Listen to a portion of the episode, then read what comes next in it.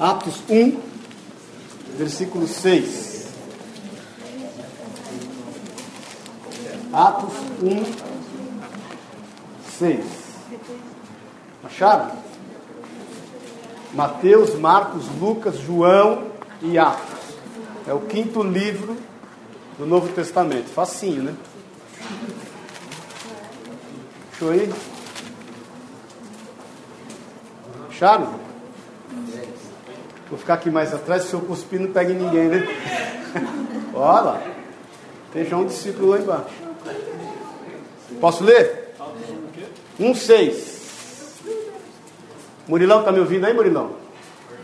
Perfeito.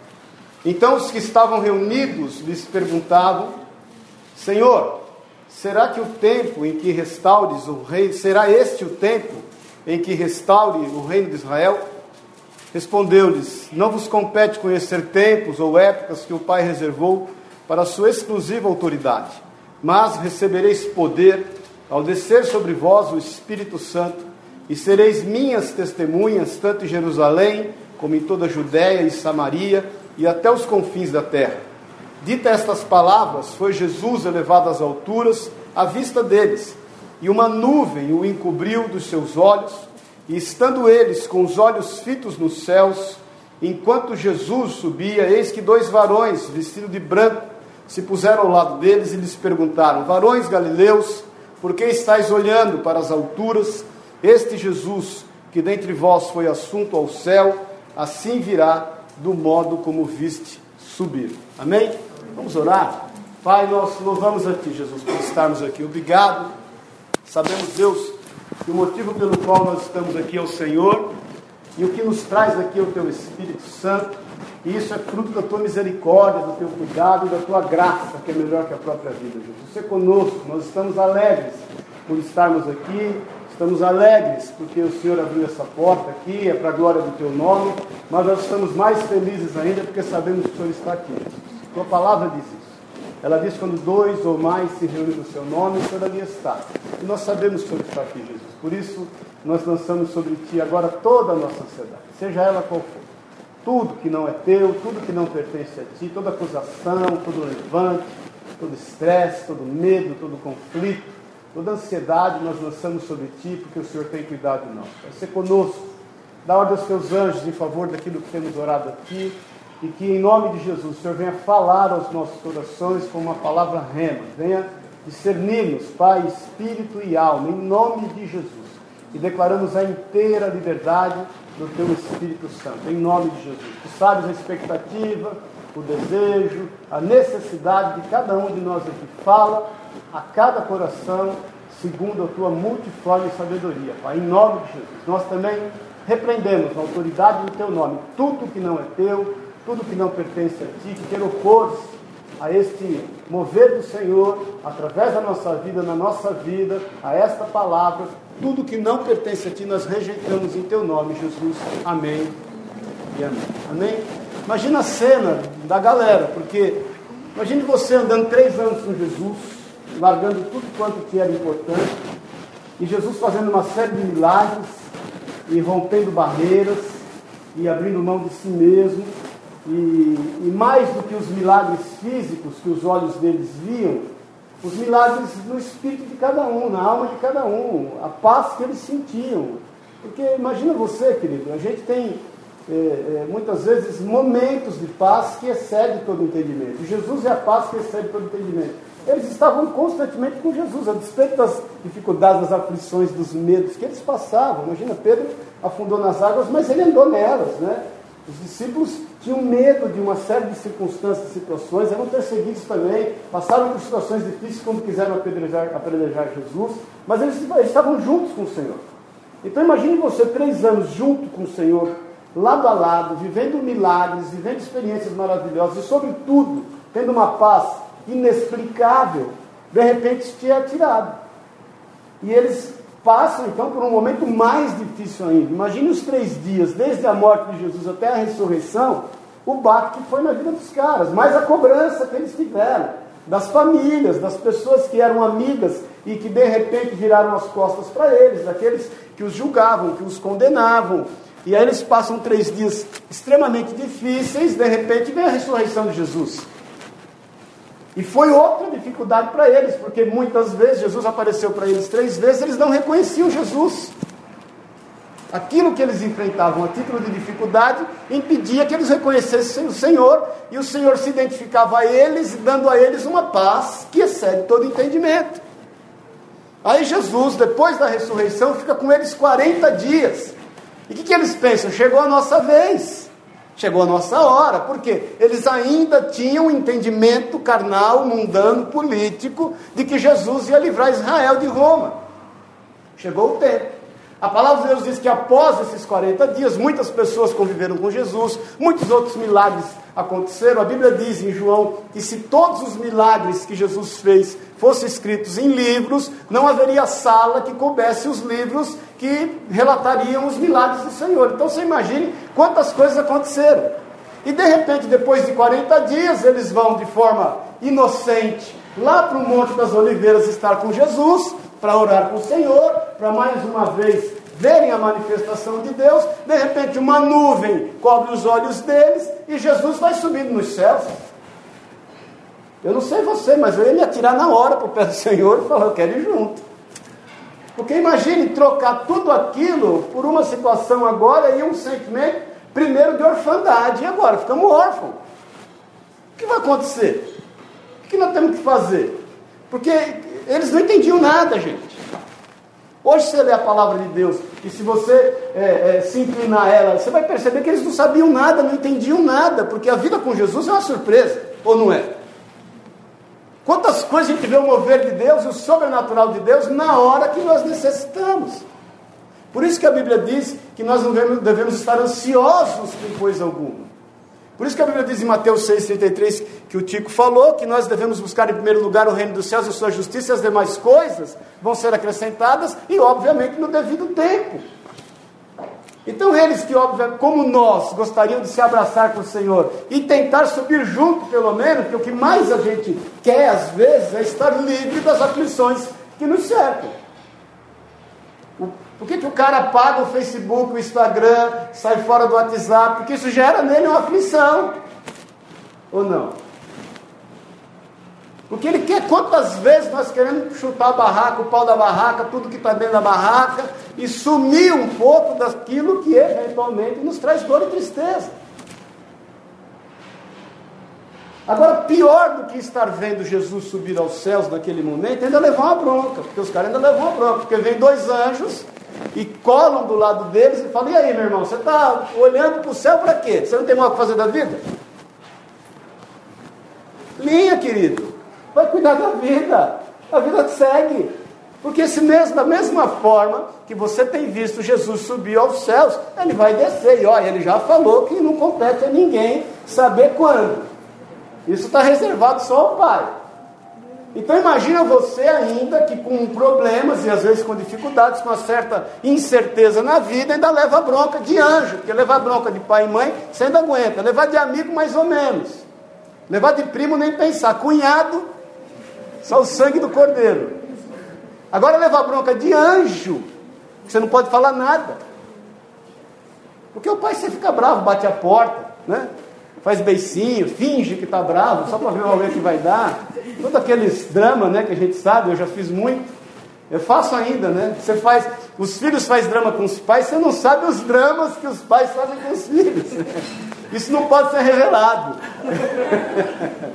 aquela pressão emocional, aquele clima. Tem a fase que o drama pega mais fundo, né? Mas Deus vai, no seu devido tempo, te usar nessa área também. Mas eles não podiam fazer nada. E eles tinham que sair dali e tomar algumas atitudes, porque afinal de contas, Jesus tinha algo a fazer através da vida deles. E o Senhor já tinha falado: Eu não vos deixarei órfãos de João 14 até João 16, no final de João 16, o Senhor fala só sobre isso, sobre esse momento da vinda do Espírito Santo. Eu vos mandarei um outro, a palavra outro é o mesmo em gênero e grau. Se você traduzir ali do grego para o, o português, é, é literalmente o mesmo. Então eles sabiam que eles não podiam fazer nada a não ser esperar numa promessa. Então, a primeira coisa que eu quero te falar Quais são as promessas que o Senhor tem feito na tua vida e que ainda palpitam no teu coração? É nelas que você tem que se apegar. Porque se não forem as promessas, a palavra de Deus diz que o povo sem profecia se corrompe. Se não forem as promessas de Deus e essas que têm se mantido vivas nos nossos corações, a gente vai sucumbir. Nós vamos perder. Amém, queridos? E promessa que Deus dá nos nossos corações, que faz a gente pagar o preço, essas vão ser cumpridas. A Bíblia diz que a esperança demorada enfraquece o coração. Isso é bem verdade. Mas o Senhor bem sabe daquelas que são promessas genuínas que estão nos nossos corações, e a Bíblia diz que aqueles que confiam e aqueles que esperam no Senhor jamais serão envergonhados. Então o que eles tinham que fazer? Aguardar a promessa. E eles tomam algumas atitudes aqui que eu quero compartilhar com você, que eu creio que é bem para o momento que a gente está vivendo. Porque a gente entende o seguinte: o Senhor vai cumprir todas as coisas toda a vontade dele vai ser cumprida. Eu ministrei recente um estudo lá sobre escatologia, e vai haver um momento, eu estava pensando sobre isso hoje, em que dois terços, um terço de, toda, de todas as espécies vão ser eliminados. Eu não sei se você viu na Veja esse fim de semana que saiu um, um, um, uma nota da WWF, e que de 1980 para cá, 52% de todas as espécies da fauna, da flora, dos peixes já foi dizimado. Então você imagina, desses, 50, desses 48% que sobraram, dizimar ainda um terço disso. Então Deus vai cumprir todas as coisas. Você não se preocupe que Deus vai cumprir todas as coisas. Mas nós não podemos parar, gente. Nós não podemos parar no momento em que há uma grande alegria nos nossos corações e que muitas vezes há um grande conflito e há uma paz em função do cumprimento de uma promessa, porque nós temos que agir. Amém? Nós temos que fazer como o Tiago fez aí: é o seguinte, tem alguém que precisa ouvir da palavra de Deus através da minha vida. Nós não estamos reunidos aqui para brincar de reunir para fazer daqui um point. Nós estamos reunidos aqui para ser abastecido no Senhor, para ser alimentado no Senhor e para cumprir o ID que Ele tem determinado sobre a nossa vida. Amém, querido? É esse o propósito que você está aqui? É isso que Deus tem colocado no teu coração? É isso que arde na tua vida? Então é isso que Deus vai cumprir. A palavra de Deus diz que eles saem dali, acompanha aí comigo, no versículo 12 diz que eles voltam para Jerusalém, deixa aberto aí em João, em Atos 1. No versículo 12 diz: Eles voltam para Jerusalém, do monte chamado Olival, que é o Monte de Oliveira, eles saem dali, que disse daquela cidade, tanto como uma jornada de um sábado. Quando ali entraram, subiram para o cenáculo onde se reuniam Pedro, João, Tiago, Pedro, é, perdão, Pedro, João, Tiago, André, Filipe, Tomé, Bartolomeu e Mateus, e Tiago, filho de Alfeu, Simão, Zelote e Judas, filho de Tiago. E no versículo 14 diz que eles dão o primeiro passo para que a gente veja o cumprir da vontade de Deus nas nossas vidas. Diz aqui que todos eles perseveraram unânimes na oração. Então, se tem uma coisa que a gente deve fazer no meio de tudo que a gente está vivendo, para que a gente venha cumprir o papel pelo qual o Senhor nos tem chamado, é orar juntos. É pagar o preço, porque a Bíblia diz que eles perseveravam, e perseverança diz respeito a pagar um preço, não é fácil. Você chamar qualquer um aqui para fazer qualquer coisa, ele vai topar na hora. Chama ele para ter uma hora de oração contigo. Liga para ele, três da manhã, fala, e aí, tá pronto? Para quê? Vou me maquiar, peraí. Não, não precisa não, não precisa se arrumar, não, nós vamos orar uma hora. Não, peraí, você ligou a pessoa errada. Isso tem que ser pago um preço. Quem quer viver aqui as promessas de Deus na sua vida e através da sua vida? Quer? Amém. Quem está vivo, diga amém. amém. Uf, que alívio. Quem quer viver as promessas de Deus na sua vida através da sua vida? Amém. Quem quer viver o poder de Deus na tua casa? Amém. Em todos os aspectos da tua vida. Quem quer caminhar e a sombra curar? Você já pensou se caminhar e a tua sombra curar? Você nunca pensou. O Espírito de Deus é o mesmo. A gente estava falando da África. Quantos relatos a gente ouviu na África de milagres assim? Eu, quando estive lá, coisas impressionantes. O poder a gente, a gente ouve até hoje. Agora, se nós não perseverarmos em momentos de pagar o preço, de orarmos e de buscarmos em Deus consolo para todas as situações da nossa vida, nós não vamos subsistir, gente. A oração do justo tudo pode em seus efeitos. Você quer conquistar qualquer coisa na tua vida para você e segundo aquilo que é a vontade de Deus, comece orando. Então eles sabiam que aquele Jesus que subiu aos céus e que certamente cumprirá a sua promessa acerca daquilo que era a sua volta e acerca da manifestação e da promessa do Espírito Santo ia acontecer, mas só tinha um jeito deles prevalecerem, é com oração. Então, uma vida com Jesus sem uma vida de oração não é uma vida. Nós estamos entendendo isso? Deixa o Espírito de Deus ministrar o teu coração, porque Ele quer ter comunhão contigo. Ele sabe exatamente quem você é. Ele só quer saber o que ele está tendo espaço para produzir na tua vida. Porque a boca fala do que está cheio o coração. E quando você manifesta aquilo que está no teu coração, você está manifestando aquilo que é o desejo de Deus e aquilo que Ele tem feito na tua vida. Por isso que a tua oração é extremamente importante. Por isso que a tua oração com o irmão é extremamente importante, porque muitas vezes Deus vai te usar para orar por ele aquilo que exatamente ele está passando, coisas que às vezes ele nem sabe.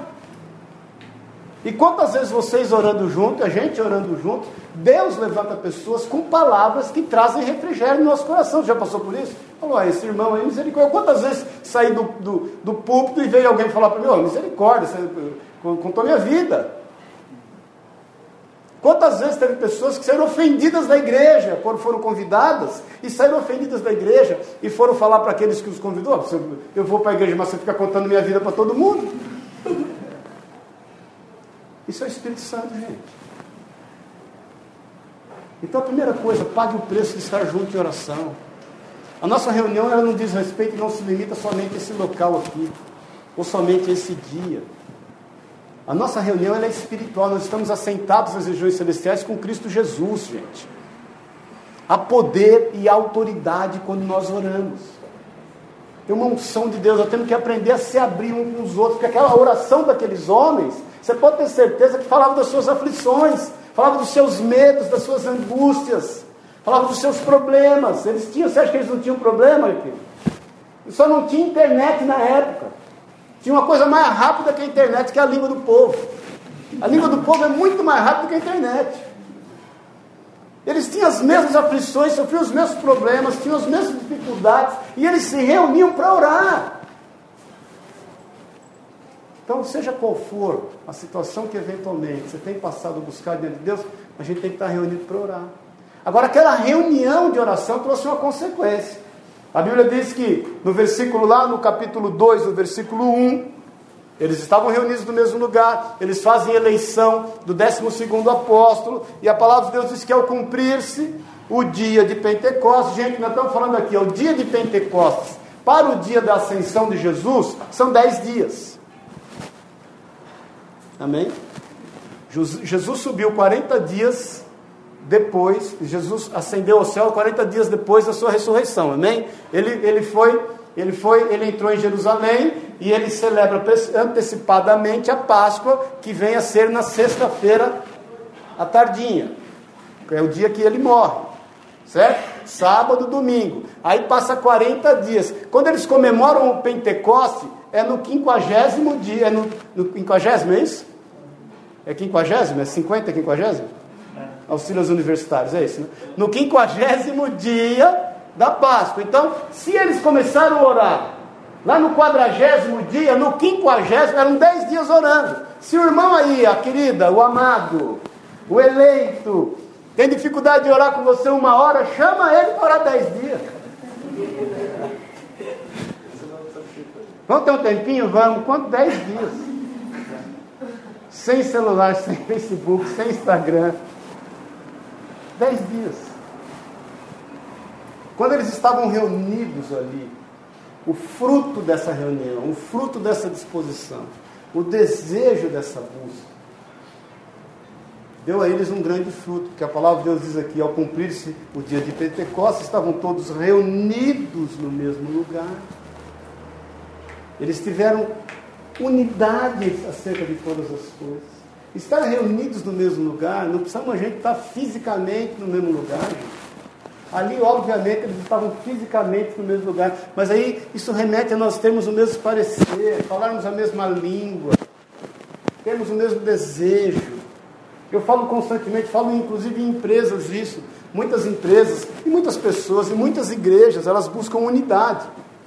Mas a unidade só se consegue depois que a gente deixa formatado a unanimidade. Primeiro a gente tem que ser unânime, ou seja, a gente tem que ter o mesmo desejo, tem que ter a mesma vontade, tem que ter o mesmo parecer, ainda que a gente destoie de opiniões. Amém?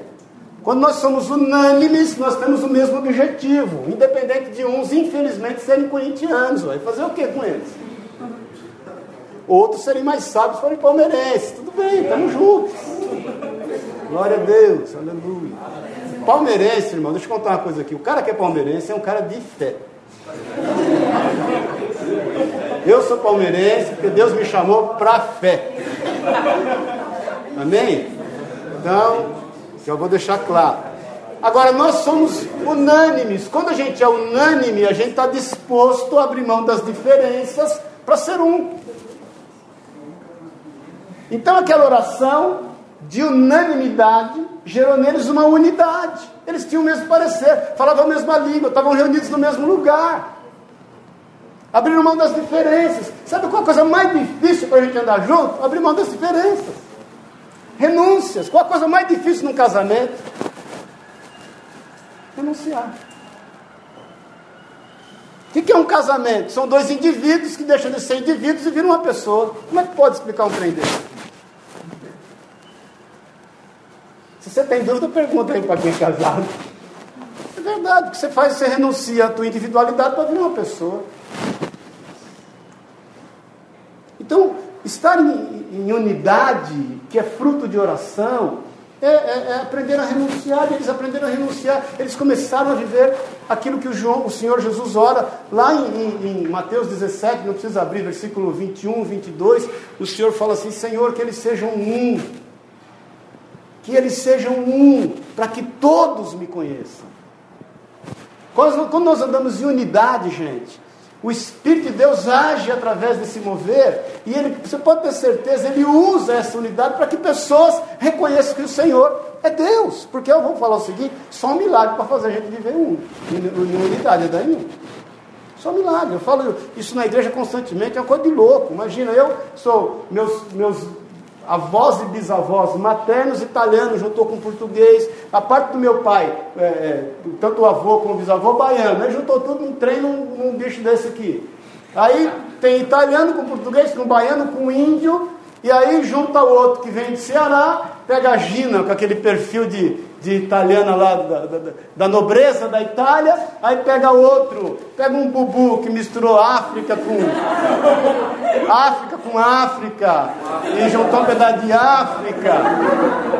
E aí Deus foi misericordioso, e, né? E aí junta tudo num canto só, cada um com a cultura, com o tempo, com o costume, com o jeito, e fala o seguinte: se amem. Fala a verdade, irmão. Olha para quem está do seu lado aí. Amar ele é fácil. Confessa seu pecado. É fácil amar. Olha, no mínimo, no mínimo é assim, ó. Tem dias que é fácil, tem dias que não é. Tem dias que é fácil, tem meses que não é.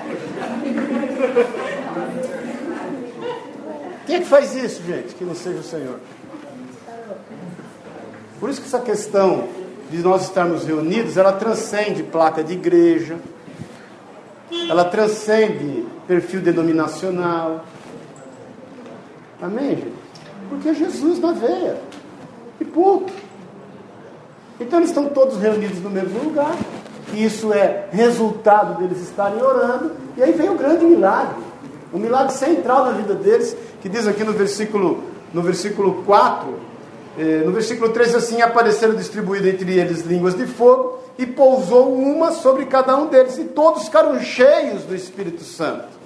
Então você imagina o poder de Deus que desceu sobre a vida deles, em função deles orarem, em função deles estarem unidos. Agora não é diferente conosco, gente. Porque o Espírito de Deus quer se apoderar de nós. O Espírito de Deus quer re renovar a tua vida de forma tal que você venha fazer coisas que você jamais pensou em fazer. Então eu, por exemplo, me converti aos 17 anos de idade, fruto de um sonho. Eu nunca tinha entrado numa igreja na vida. A igreja que eu passava, eu queria jogar pedra nela. Tinha uma igreja Assembleia de Deus na minha casa, eu tinha uma moto, uma cinquentinha. Você nunca teve essa experiência? Tem uma cinquentinha com, com escapamento dimensionado, que era aquele pior barulho que tem. Aí a gente colocava óleo de rícino na gasolina para ficar cheirando ainda. E o meu desejo era parar, eu parava a moto com o escapamento voltado para a porta da igreja para ficar acelerando e encher a igreja de fumaça. Imagina que alegria. Eu tive, eu tive um sonho, que o Senhor então me alcança nesse sonho, qualquer dia eu dou esse testemunho, não vai demorar muito. E aí eu fui para a igreja. E buscando em Deus até o momento de ser cheio do Espírito Santo de Deus. E as coisas começaram a acontecer na minha vida, através da minha vida, que eu jamais imaginei.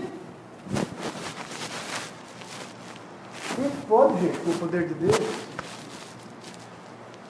Que tipo de vida você acha que ele tem projetado para você? Ele diz assim que os seus caminhos não são os caminhos dele, nem os seus pensamentos são os pensamentos. Ele diz que a loucura dele é mais sábia do que a tua sabedoria. Que tipo de vida te está proposta? Onde é que nós vamos chegar? Diz para mim. As coisas aconteceram na minha vida, em especial, muitas vezes totalmente diferente daquilo que eu planejei. Uma coisa eu posso dizer em nome de Jesus, eu digo literalmente o Senhor me conduziu. Quantas vezes que eu errei e erro, e eu vejo a mão de Deus me conduzindo de volta, dói. Você sair da rota, você voltar para o caminho, dói, não é fácil. É o que eu sempre falo da paciência do Senhor, né? É o GPS que fica recalculando. Você sai do caminho que você acha que você está andando no caminho que você entende que é certo, o GPS pacientemente fala, nós vamos recalcular o caminho. O Waze dá aquele apitinho, né? Você sabe que ele está recalculando. Assim é o Senhor. Agora, nós, quando cheios do Espírito Santo de Deus, você pode ter certeza que as coisas sobrenaturais acontecem. Você começa a viver milagres. Quem aqui já viveu milagres esses dias? Diga amém. Milagres. Milagres se explica? Não, milagres se vive. Quantos milagres aqui nós podemos contar? Eu, por exemplo, vivi muitos. Eu me converti. Na mesma semana, eu, eu caí de moto. Atropelei um cachorro. Fiquei com o pé, com pano, pé sem pano. Aí fui aprontar, estourar rojão no, nos outros, morteiro. Eu demorei para me converter. Eu aceitei Jesus. Depois fui converter lá na frente. E aí estourou um quilo de pólvora nos meus pés. Queimei os dois pés, quase perdi o pé direito. O médico falou: esse você esquece, vou ter que amputar. Por milagre eu não perdi o pé. Aí eu não consegui andar porque o, o, o tendão atrofiou. Comecei a andar de joelho. O que, que eu fui fazer andando de joelho? Andar de moto. Que não falta gente. Pode pôr em cima da moto. Minha mãe, tadinha, desesperada. Quando, eu, quando ela acordou, eu já tinha caído de novo. Aí me trouxeram de novo para casa, todo detonado, ralado. Aí fiquei lá 23 dias, comecei a andar. Um mês que eu estava andando, o que aconteceu? Caí no rio, até de carro. Quase morri a primeira vez, depois teve outras.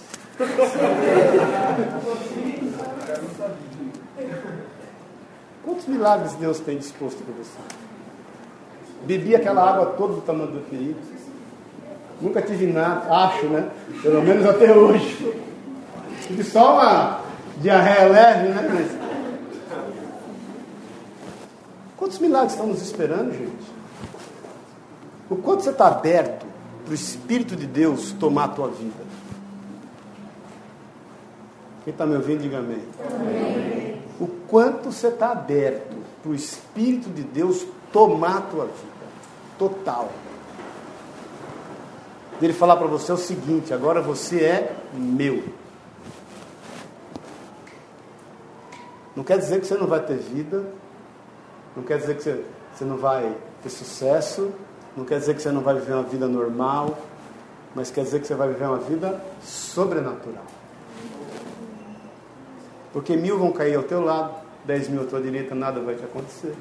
Aos anjos do Senhor, Ele vai dar ordem ao teu favor. Se o diabo quiser entrar na tua vida por um caminho, por certo ele vai fugir. Em 1984, estava com a Sueli, namorando, ali no obelisco Ibirapuera, vieram dois meninos nos assaltar. Eu olhei para ele e falei, essa porcaria de brinquedo, a arma, e ele não vai ter coragem de atirar, sair com o carro, não era de brinquedo a arma, e ele teve coragem de atirar. Atirou, levou um tiro aqui no rosto. A bala entrou, e eu, na hora, aí saí com o carro, tive uma vertigem de desmaio, vi, entendi que estava morrendo, orei assim, e falei, estou morrendo, estou tendo uma, uma, hemorragia cerebral, o sangue vai tomar conta do cérebro, eu vou morrer. Nisso eu estava dirigindo, estava desmaiando, vi Jesus. E aí foi a primeira vez que eu vi o Senhor, eu o vi mais duas vezes, e aí eu orei para ele e falei assim, Senhor, eu não, não, não quero morrer. Eu, sinceramente, eu não tinha, não tinha e não tenho medo da morte. Não era essa a minha preocupação.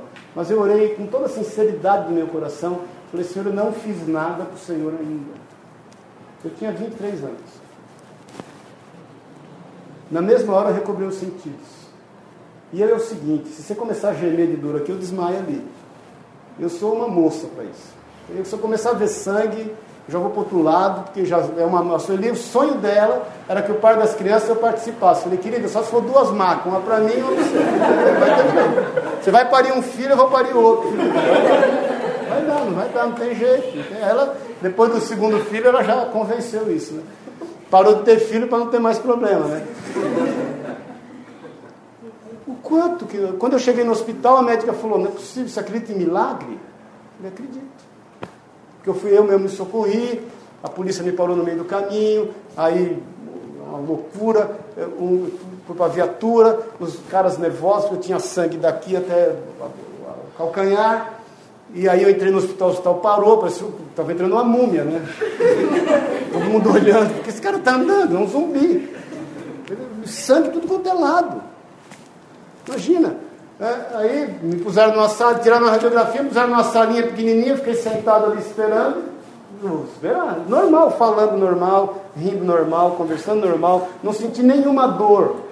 Nenhuma dor, zero dor. Eu sabia que tinha levado um tiro, eu falei, e agora? O que, que vai dar estranho aqui? Aí veio a médica, a radiografia, falou, você acredita em milagre? Eu falei, acredito. Acredito bem acreditadinho mesmo, pode falar você. Falei, onde está a bala? Primeira curiosidade, né? Onde está a bala? Ela que ter saído para algum lugar. Por onde foi, será? Né? Será que foi por onde? Por algum lugar saiu. Ela falou, põe a língua no céu da boca. Quando eu pus a língua no céu da boca, a bichinha estava lá, achei ela. Imagina, eu não sentia nada, gente. Aí eu pus a língua, ela subiu e desceu, falou, achei. Falei, arranca que eu vou embora para casa agora. Falou, você não está entendendo. A bala entrou, pegou uma, da raiz, uma das raízes do teu dente, subiu, bateu no seio maxilar, ela estava indo para o cérebro. Inexplicavelmente ela repuxiteou e desceu por trás do nariz. estourou o palato, que é o céu da boca, está pendurado só pela pelinha, tem só uma pelinha, arranca. Eu não tenho que fazer uma cirurgia, está cheio de detrito aí, não tem que fazer uma cirurgia. Então não dá para entender como você não teve sequela aqui, não ficou paralisado. Porque o mínimo era ficar paralisado por causa do trigêmeos, que são três filamentos muito fininhos aqui, nervosos, que qualquer esbarrãozinho não dá para entender nada. Aí passei a noite chupando bola. Uma alegria danada. Eu só fui operar no outro dia de manhã. Eu falei, não, você vai. Eu falei, vamos operar agora. Eu falei, não, você não sabe de jejum. Eu falei, eu estou de jejum, querida. Falei para ela. Alemanha. Eu falei, não. É amanhã, estou cirurgia amanhã de manhã. Aí operei. Nisso meu pai e meu, meu irmão veio, tadinho. Quando meu irmão viu aquele estado daquela pessoa, ele não aguentou, começou a chorar, porque era o sangue aqui, imagina, ele, ele, ele parecia que o meu, meu rosto tinha virado do avesso. Bonzinho já, já não é bom, imagina do avesso, né? Está tudo atrapalhado. O meu pai não conseguia andar, porque o investigador ligou para casa, Falou, o senhor é pai do senhor Maurício? Ele levou um tiro, está no hospital, o servidor público desligou. Meu pai falou, mãe, eu não consigo andar, o Maurício levou um tiro. Está no hospital. Sabe-se lá como, né? Aí nisso eles vieram, e a gente teve junto ali, uma choradeira danada. Na terça, na quarta de manhã eu operei. Na quinta de manhã, na hora do almoço, eu estava em casa lavando o carro. Agora, gente, ou nós cremos na ação do Espírito Santo de Deus, nós vamos levar uma vida comum. Você quer levar uma vida comum? Eu vou falar a verdade, o que mais nos irrita que é levar uma vida comum. Quem pode levar uma vida comum? Qual a coisa que nós mais lutamos contra? Nossa agenda. O que mais a gente quer quebrar na vida? Rotina. Ou não? E vou te contar uma coisa, gente. Ao alto dos meus 23 anos de idade, na época que eu levei o tiro, a vida com Jesus é uma surpresa diária. Todo dia é dia. Eu tenho o hábito de, antes de levantar, dobrar o joelho na cama e orar. Eu sempre falo, Senhor, eu só sei como o dia está começando, como vai terminar. Glória a Deus, aleluia. Só o Senhor. Por isso que eles foram cheios do Espírito Santo, gente. Porque a vida que esperava eles era uma vida de surpresas diárias. Então você quer ver uma vida emocionante? na vida com Jesus. Tem gente que adora esporte radical. Você quer um esporte radical legal? Anda com Jesus. Anda com Jesus. Quantos milagres você acha que pode acontecer na tua vida? Então eles estavam ali reunidos, foram cheios do Espírito Santo de Deus. Aquilo reforça o coração deles, para que eles eventualmente sejam fortalecidos por aquilo que iria acontecer. Então, o que o Senhor quer fazer na nossa vida? Nos preparar para aquilo que vai acontecer. E você pode ter certeza que o resultado de todos os acontecimentos vai ser bênção. Amém. Todos os acontecimentos na tua vida, escreve o que eu estou falando, o resultado deles vai ser bênção. Agora você vai passar por lutas, vai passar por provações, vai enfrentar, enfrentar dificuldades, vai ter mão mala do teu lado, vai ter gente perturbando tua vida. Mas você pode ter certeza que Deus vai te dar vitória em tudo. Então, imagina vocês, porque eles em função, presta atenção nisso, de orarem juntos, eles começam a caminhar juntos, estão unidos no mesmo lugar, pagando o preço, em função de estarem unidos no mesmo lugar, eles são revestidos do Espírito Santo de Deus, o poder de Deus é sobre a vida deles. E o que, que acontece é o seguinte, no versículo 14 de, de Atos 2: Então levou, levantou Pedro é, com os onze, erguendo a voz, porque a palavra de Deus diz que afluíram para ali, a hora do Pentecostes, do Espírito Santo de Deus, milhares de pessoas, que eles queriam saber o que estava acontecendo. Gente, as pessoas querem saber o que Deus está fazendo na nossa vida. As pessoas têm sede de saber disso. Eles viram ali um mover de Deus. Muitas pessoas começaram a fluir para lá. A palavra de Deus diz, isso aqui no, no, versículo 6, diz que muitas pessoas afluíram para ali. No versículo 14, a palavra de Deus diz que Pedro se levanta e começa a pregar o Evangelho. Então, qual é o resultado do Espírito de Deus em nós? Sabe o que é? Ousadia, aquilo que o Tico teve hoje. Ou ontem, sei lá. Ou a semana passada, que seja ou dois anos atrás. Mas se você tem necessidade de ousadia, é porque você tem necessidade de ver o Espírito de Deus agindo na tua vida. Porque só o Espírito de Deus que nos dá ousadia, gente. Eu costumava pregar lá no Largo do Cambuci, na praça. Isso há, sei lá quantos anos atrás, mais de 20 anos atrás. A gente puxava o som lá, pedia para a prefeitura. Puxava o som, levava uma banda, punha lá um, uma caixa de banana, subia em cima e pregava o evangelho ali. E muitas pessoas aceitaram Jesus, um mover de Deus, mas a gente, aí cada um ia para o seu canto, e, encomendava, e recomendava as pessoas para irem para as igrejas mais próximas da sua casa. Isso em 86, mais ou menos, 85. Em 98, então de 85 para 98, 14 anos depois, a gente já morando em Pouso Alegre, um dia eu recebi um coral da Jubrac, que é os Jovens Unidos Brasil para Cristo, sem vozes. Nós recebemos lá na igreja de Pouso Alegre e acomodamos uma galera na academia que a gente tinha lá, outros nas casas, um pouco na nossa casa, e eu fiz um churrasco com uma galera lá, com desses 100, uns 50, 60. Aí a galera foi chegando, nisso chegou um rapaz, um loirinho, olhou para mim e falou: Eu te conheço. Eu falei: Rapaz, eu já ouvi isso antes na minha vida algumas vezes. Não, te conheço. Você é de São Paulo? Sou. Você não pregava o Evangelho lá no Largo do Cambuci, em 1986? O rapaz pregava, falou, eu me converti com você lá. Tinha 12 anos de idade. O Espírito de Deus tomou minha vida. Até hoje eu estou te procurando, te achei. Dorme com barulho desse. Me abraçou, começou a chorar. Óbvio, comecei a chorar junto. não sou chamado de pai. Ele sabe quem é? Aquele menino que uma época fez muito sucesso no Raul Gil, o Robson, o anjinho lá, ele, aquele menino.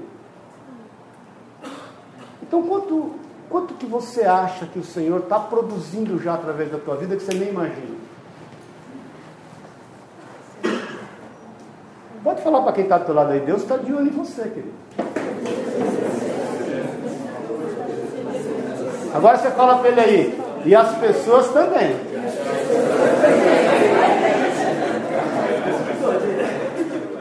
E a língua do povo é rápida.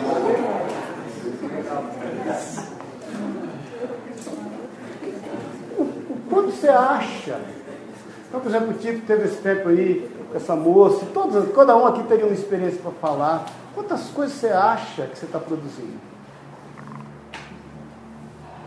Eu tive vários testemunhos de pessoas que se converteram e andaram conosco depois, só porque na hora de ir embora eu sempre falava assim: Deus te abençoe. Deus te abençoe. Quantas pessoas eram testemunhas? Olha, minha vida mudou. Quando eu comecei a ouvir você falar assim, Deus te abençoe, eu comecei a pensar em Deus e na bênção de Deus, e entregar a vida para o Senhor. Então, sabe o que nós precisamos? De ousadia. Agora, ousadia é fruto do Espírito Santo. É um resultado do poder do Espírito de Deus na nossa vida. Que é resultado de nós estarmos juntos. Que é resultado nós orarmos juntos. É aquilo que aqueles discípulos viviam a despeito da bronca que eles levaram. Nós estamos entendendo isso? E sabe qual o resultado disso para a gente terminar? No capítulo 2 mesmo, Lá no versículo 41, então os que lhe aceitaram a palavra foram batizados, havendo um acréscimo naquele dia de quantas, quantas pessoas? Três mil. Já pensou, Zé? Três mil. Três mil.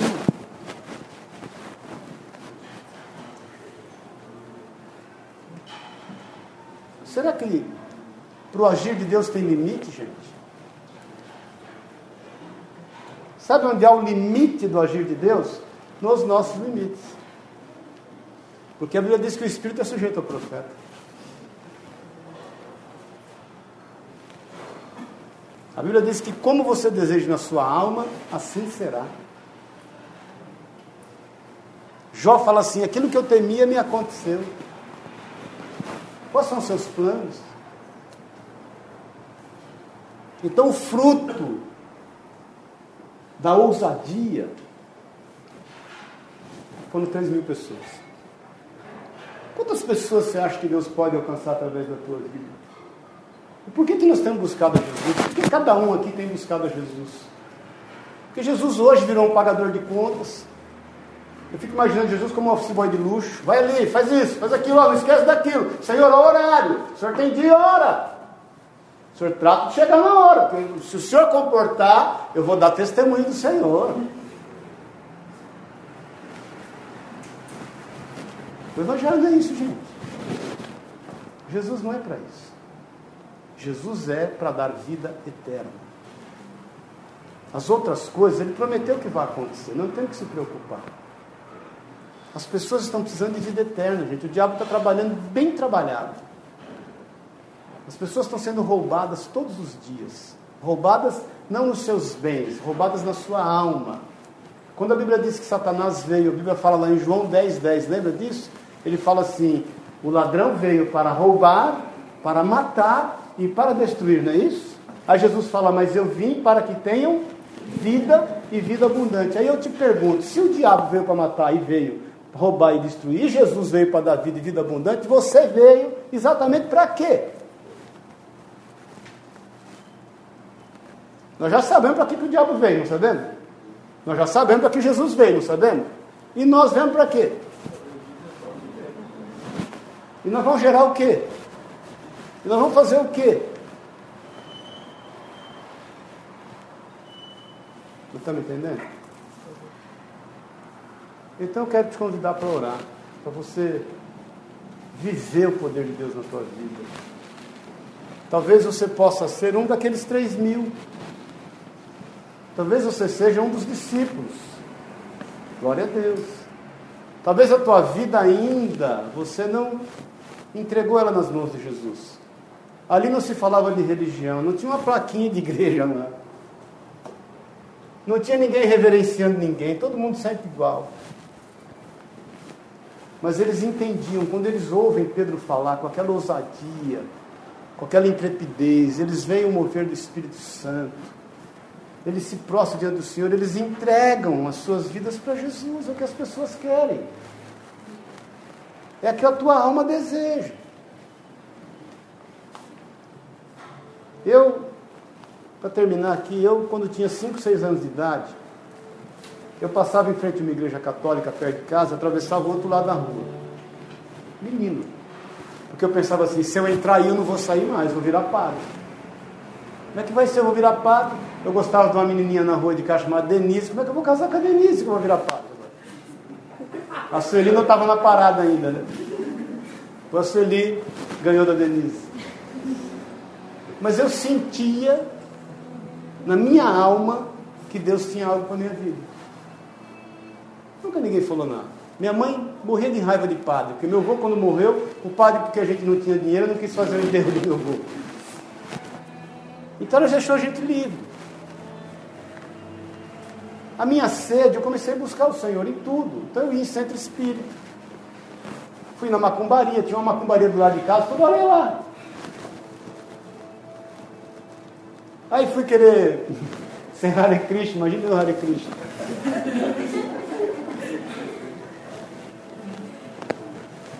Mas eu tinha sede do Senhor. Eu, não, eu queria Jesus, eu queria o Senhor. E a vantagem é que nessa minha busca, eu não achei, eu fui achado. Essa é a vantagem do negócio. Eu não achei, gente, eu fui achado. E sendo achado, eu não pude me conter, entreguei minha vida. Não é fácil. Nem para o Senhor e nem para mim, porque a gente dá trabalho né, até hoje. Mas eu fui achado de Deus. Você foi achado de Deus. É o Espírito de Deus que plantou um dia, não foi o teu pai, tua mãe que te ensinou, não é isso não. Deus não tem netos, só tem filhos. A Bíblia diz que Ele te conhece desde o ventre da tua mãe. Glória a Deus se você é de um lar evangélico, né? Ah, sou de um berço cristão, imaginando um berço com a cruz em cima, assim. A pessoa fala para mim, sou lar evangélico, imaginando na casa dele tem um negócio, uma cruz lá em cima, um neon escrito Jesus na porta da casa dele, lar evangélico. Não é isso, não. independentemente, ainda que você tenha sido, glória a Deus. Mas foi o Senhor que te achou. Essa experiência pessoal. Pessoal. São experiências que nós temos com o Senhor. Então, não sei como eventualmente você tem andado, só quero te dizer que se você ainda não entregou a tua vida totalmente para Jesus, faça isso hoje. Eu posso dizer uma coisa, você não vai fugir mais por muito tempo. Eu me converti num contexto, gente, então você imagina, 30 e, tem que fazer conta, né? 36 anos atrás, numa igreja Assembleia de Deus, onde tudo não podia. Tudo não podia. Eu olhava aquelas irmãs, a perna peluda, aquele negócio. Será que é roupa? Será que é pelo? Será que é roupa desfiada? Era pelo, era pelo. Minha aula de batismo foi quatro anos depois, ou cinco, sei lá, o pastor escrevia na lousa assim: Eu nunca esqueço, quem joga bola vai para o inferno. Quem for para a praia tem um lugar para ele lá também, no inferno. Não podia, imagina, deixar barba. Quantas vezes eu vi irmão pedir perdão para a igreja para tomar ceia, porque ele não podia fazer barba, porque a barba dele era muito grossa. Irmãos, eu quero pedir perdão, porque eu não pude fazer a barba. Eu quero pedir perdão porque eu deixei a barba para tomar ceia. E posso falar uma coisa? Sabe que isso mudou minha vida? Nada. Nunca tive o menor problema. Eu nunca esqueço um dia que eu peguei com aquela irmã, a perna dela estava tão peluda que não tinha jeito de olhar. E eu olhei para aquela perna e falei, Senhor da glória. que, que acontece? E aí eu olhei e pensei comigo assim, ela faz isso por amor a Deus. Não tem nada a ver com a vida dela. O problema é dela com Deus. Então eu nunca tive nenhum tipo de problema de religiosidade, nunca tive nenhum tipo de problema de limitação, nunca tive nenhum, nada, zero, sabe o que é zero? Zero. Mas eu não pude me conter ao chamado de Jesus. Ainda que eu não tenha compreendido, ainda que tenha muitas vezes sido difícil. Irmãos, deixa eu te contar uma coisa aqui. Posso chamar de irmão, né? Você não ofende, não. Mano, tá ligado? Da hora, hein? Se pá. Você não imagina quantas vezes eu já briguei com Jesus. De brigar. De querer entender e não conseguir. De chorar, de rasgar, de buscar. De querer andar no meu caminho Mas vou dizer uma coisa aqui. Ele sempre venceu nessa briga. Ele sempre ganhou todas. Eu desisti. Chegou uma hora e falei, tá, o senhor ganha tudo mesmo, então está resolvido. Isso é entregue, isso é renúncia. Então, o que é um conselho? Renuncia. Ele vai ganhar todas. O amor constrange. A Bíblia diz que a palavra branda aplaca o furor. Em todas as minhas brigas com Jesus, sabe o que eu ouvia? Eu te amo.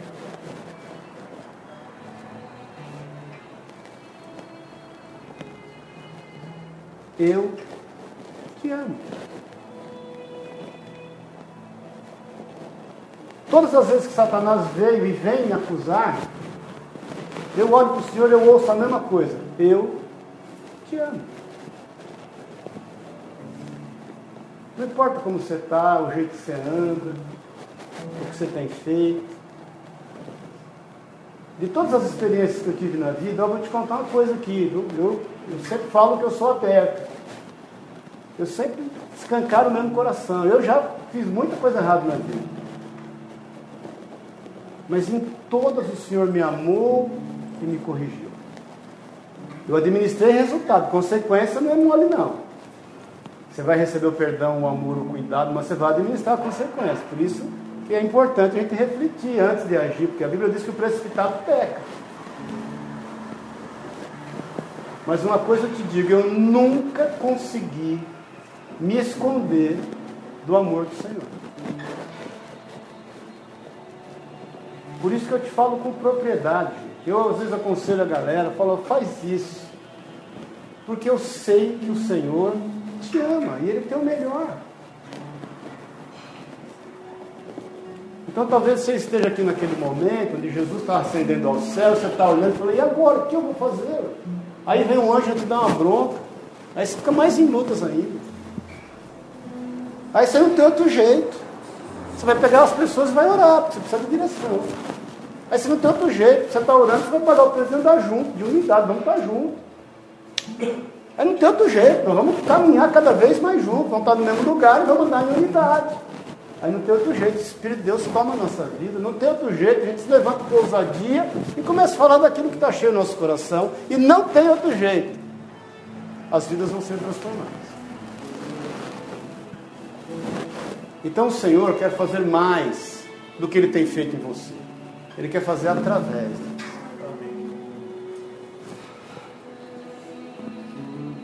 Amém, queridos? Eu tive fases na minha vida assim que. Puxa vida. Só assim, coisas assim. E tenho até hoje. Agora entenda em nome de Jesus. Deus tem coisas grandes. Isso aqui é pequeno, isso aqui é só um momento, gente. Isso aqui é só um espaço. Nós não estamos aqui debaixo de uma placa, amém, queridos? Nós não estamos aqui defendendo uma igreja que não seja a igreja de Cristo. Nós não estamos aqui ajuntando gente por nada que não seja fazer a vontade de Deus. Então eu quero orar por ti. Primeiro, por você que entende que o Senhor tem algo diferente na tua vida, você está relutando com isso. Está com certa dúvida, deixa eu te contar uma coisa, ele vai ganhar. Posso falar? Ele vai ganhar. Ele já te tem nas mãos. Ele já te achou. Ele te descobriu. E Ele te ama com amor que ainda você não pode compreender. Em segundo lugar, eu quero orar por você que tem esse desejo de ir. Eu quero ir, Senhor. Vá, querido. Vá. Viva o Evangelho. Se necessário, você pregue ele. Viva o Evangelho. Se você só viver o Evangelho, você vai ver já milagres acontecendo.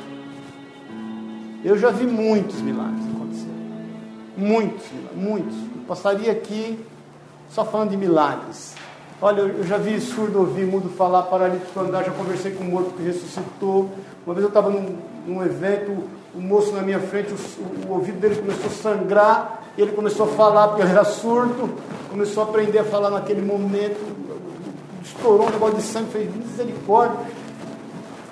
Vi gente paralítica andando na minha frente, morto que ressuscitou, já conversei com uns 4, 5, eu já tive um arrebatamento para os céus, já vi, já vi travestis se converter, casar.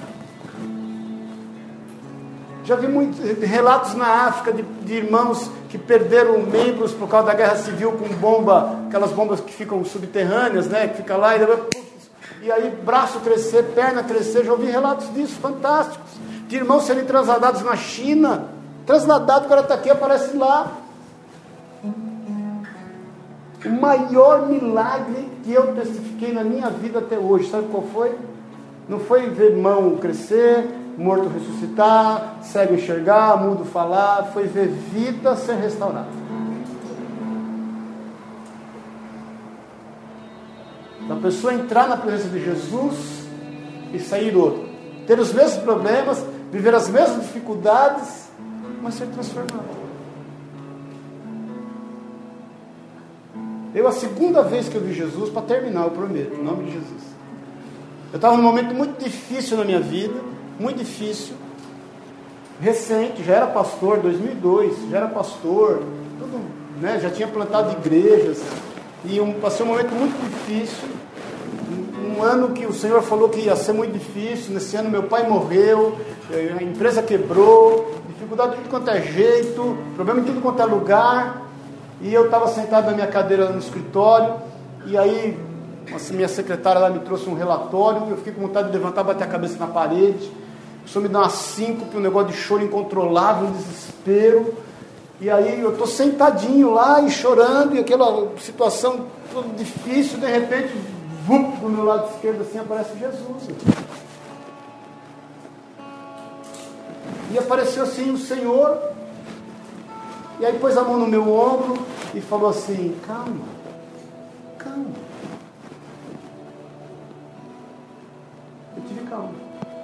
Os problemas continuaram os mesmos, as dificuldades os mesmos, até piorou algumas coisas. Até piorou. Porque meu pai que estava na UTI morreu. Os negócios ficaram mais difíceis. Eu entrei para um deserto. Deserto daqueles desertos bravo mesmo. Eu lembro que no meio desse deserto, um dia eu estava andando, que eu andava um período de manhãzinha para ir correr, eu andava um pedaço e ia correr. Aí de repente eu estou andando, Aí eu vi um passarinho bem lá em cima, eu falei, meu, esse passarinho vai armar comigo. Olha que coisa. O passarinho veio, Isaac, não é que o passarinho veio e cutucou minha cabeça, subiu. Eu falei, não é possível, teu senhor, é pessoal o problema. Mas uma coisa eu te digo, aquele, aquele toque de Jesus e aquela palavra do Senhor, calma, calma, nunca mais saiu do meu coração. Então a pergunta é: como é que você está hoje? Para de lutar contra o Senhor. Entrega-se. Fica logo. Vá, querido. Fale do amor de Deus. Você vai olhar as pessoas, elas vão ser transformadas. Você vai perceber isso. Você, quando entrar no ambiente, as pessoas vão falar: Nossa, quando você vem aqui, eu sinto uma paz. Quando você me olha, tem algo diferente. Tem mesmo é Jesus. Lutas não vão faltar. Amém? Feche teus olhos na liberdade. Deixa a vassoura e canta lá.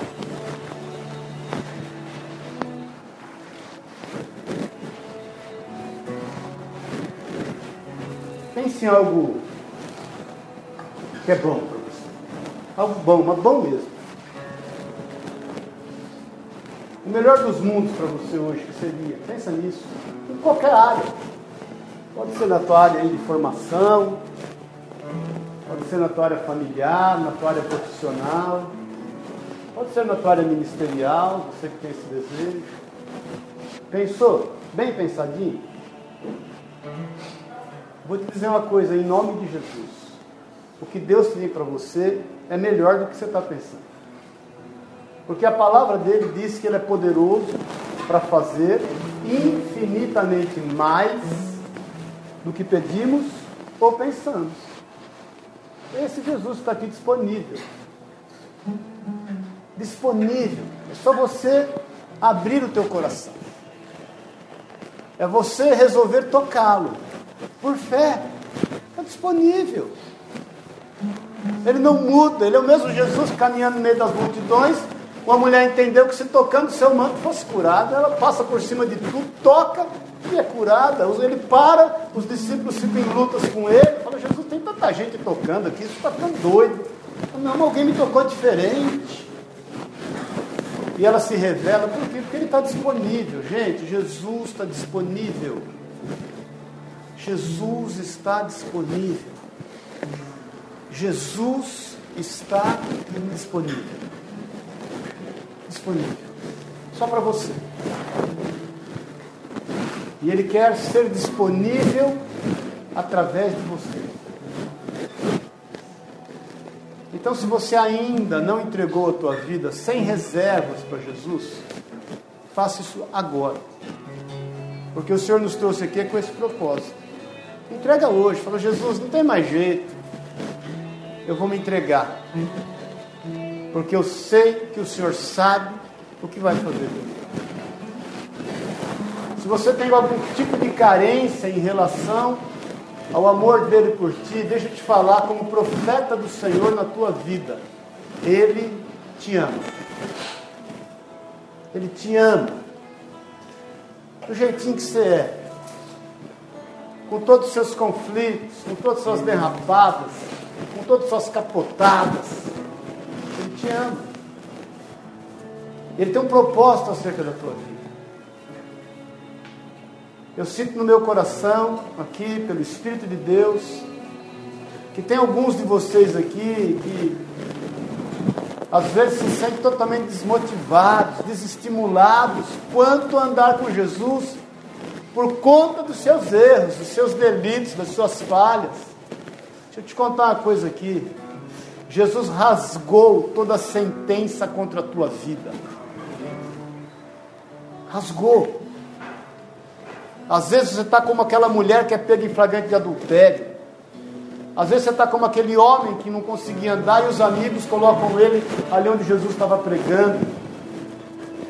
Às vezes você está como aquela mulher que quando Jesus está na casa de Simão, que fora leproso, ela entra desesperada, ela racha um vaso de nardo puro, coloca aos pés do Senhor e desesperada ela está. E ela chora e chora e enxuga o Senhor com os seus cabelos. Para todos o Senhor falou assim: os teus pecados estão perdoados. Vai em paz e não peques mais. Então eu quero dizer especificamente para você que por muitas vezes tem pecado, isso tem te acusado, isso tem te desmotivado, isso tem te desincentivado, por conta de você não conseguir vencer a tua carne. Deixa eu dizer uma coisa: o Espírito de Deus sobre a tua vida, para te fortalecer, querido. Para te fortalecer, querida. E não deixe mais o diabo te acusar, porque o Senhor te ama. Simples assim. Agora não peques mais. Tenha paz. Em nome de Jesus. Então você que quer uma mudança radical. Você que quer entregar a tua vida para Jesus sem reserva. E você que quer mudar a tua postura quanto a andar com o Senhor. Talvez você veio aqui sem muito saber o que fazer. E o Senhor tem que dar direção, o Espírito de Deus sobre a tua vida. Eu quero orar contigo. Eu quero pedir que você fique em pé no seu lugar, cada um olhando para a sua vida. Você que quer algo novo de Deus, deixa lá Cada um olhando para a sua vida. O Senhor tem para ti, sabe o que? Um novo e vivo caminho. Um novo e vivo caminho. Coisas novas. O Senhor tem falado isso muito no meu coração. É tempo de coisas novas. Coisas novas. Não relute mais. Não relute mais. Mais ainda, vou te falar em nome de Jesus. Alguns aqui essa noite terão sonhos com o Senhor. O Senhor vai te visitar nos seus sonhos essa noite. Depois você testifica disso para a glória de Deus. Reixa labassoria canta lá. O Senhor tem andado contigo, Ele tem estado ao teu lado, Ele tem te visitado. Deixa eu te contar uma coisa aqui. O Senhor não desperdiçou nenhuma das tuas lágrimas. Nenhuma delas. Aquilo que para as pessoas foi desprezado, Ele não desprezou. Ele sabe da importância das tuas lágrimas. Eu te falo isso em nome de Jesus, pelo Espírito de Deus. O Espírito de Deus, eu te falo agora em nome de Jesus, consola o teu coração agora. Eu vejo claramente o Espírito de Deus trazer um consolo acerca de algumas situações que têm te entristecido, e junto com esse consolo, ele te traz uma esperança. E você pode marcar o dia e a hora do que eu estou te falando, porque no nome de Jesus vai haver mudança. Ele vai mudar todas as coisas. Ele vai mudar todas as coisas.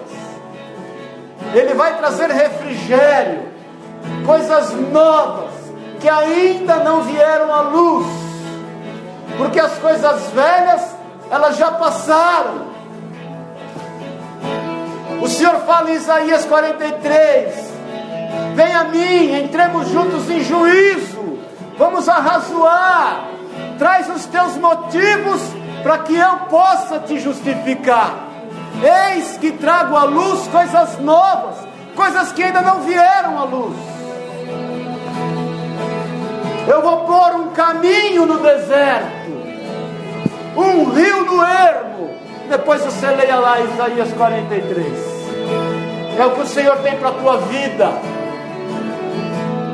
É o que Ele tem para a tua vida. Ele tem vida, vida abundante. Rache kumasu tei. Merecomachai. Merecomanasu teria canta rabalaço teria canta nai. Merecochuri e canta laço. Merecanta rabalaço teria canta lá. Meremanacho teria canta rabaçu. Põe a mão no teu coração, querido na liberdade. Na liberdade. Rache canta rabacê. Põe a mão no teu coração.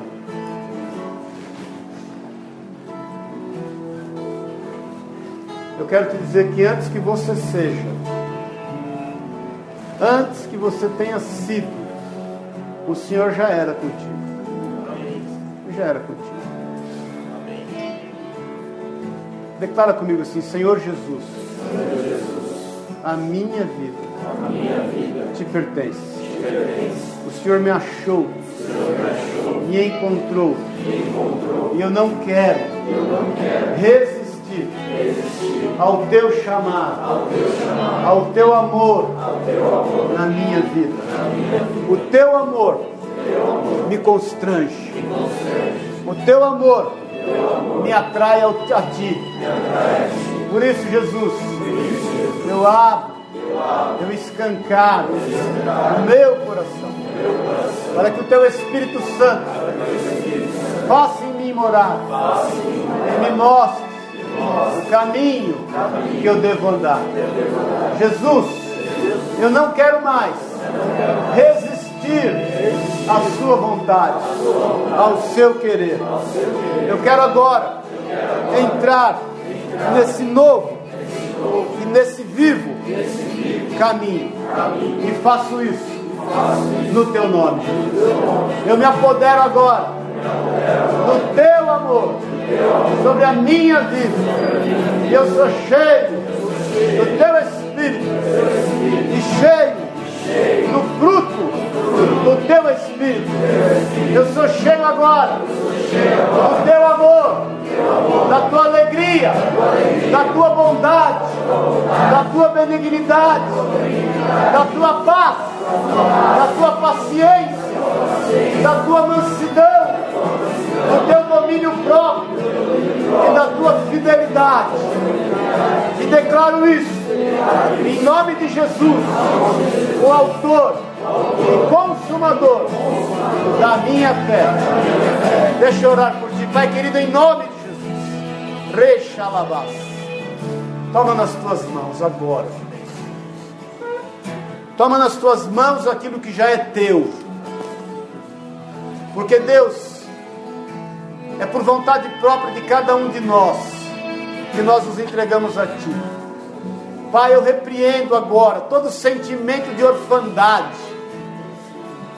todo sentimento de rejeição, de abandono, que tem gerado, Deus, um caminho de pecado, de vazio, em nome de Jesus. Eu repreendo agora, Pai, tudo que não é teu sobre qualquer vida aqui. Toda decepção, toda amargura, tudo que gerou desânimo, apatia, é desfeito e é quebrado agora, em nome de Jesus Cristo. Eu declaro sobre a vida de cada um aqui, Pai, o teu amor, a tua bondade, e eu profetizo algo novo do Senhor, experiências novas contigo, Pai, reais, palpáveis, para o louvor da tua glória.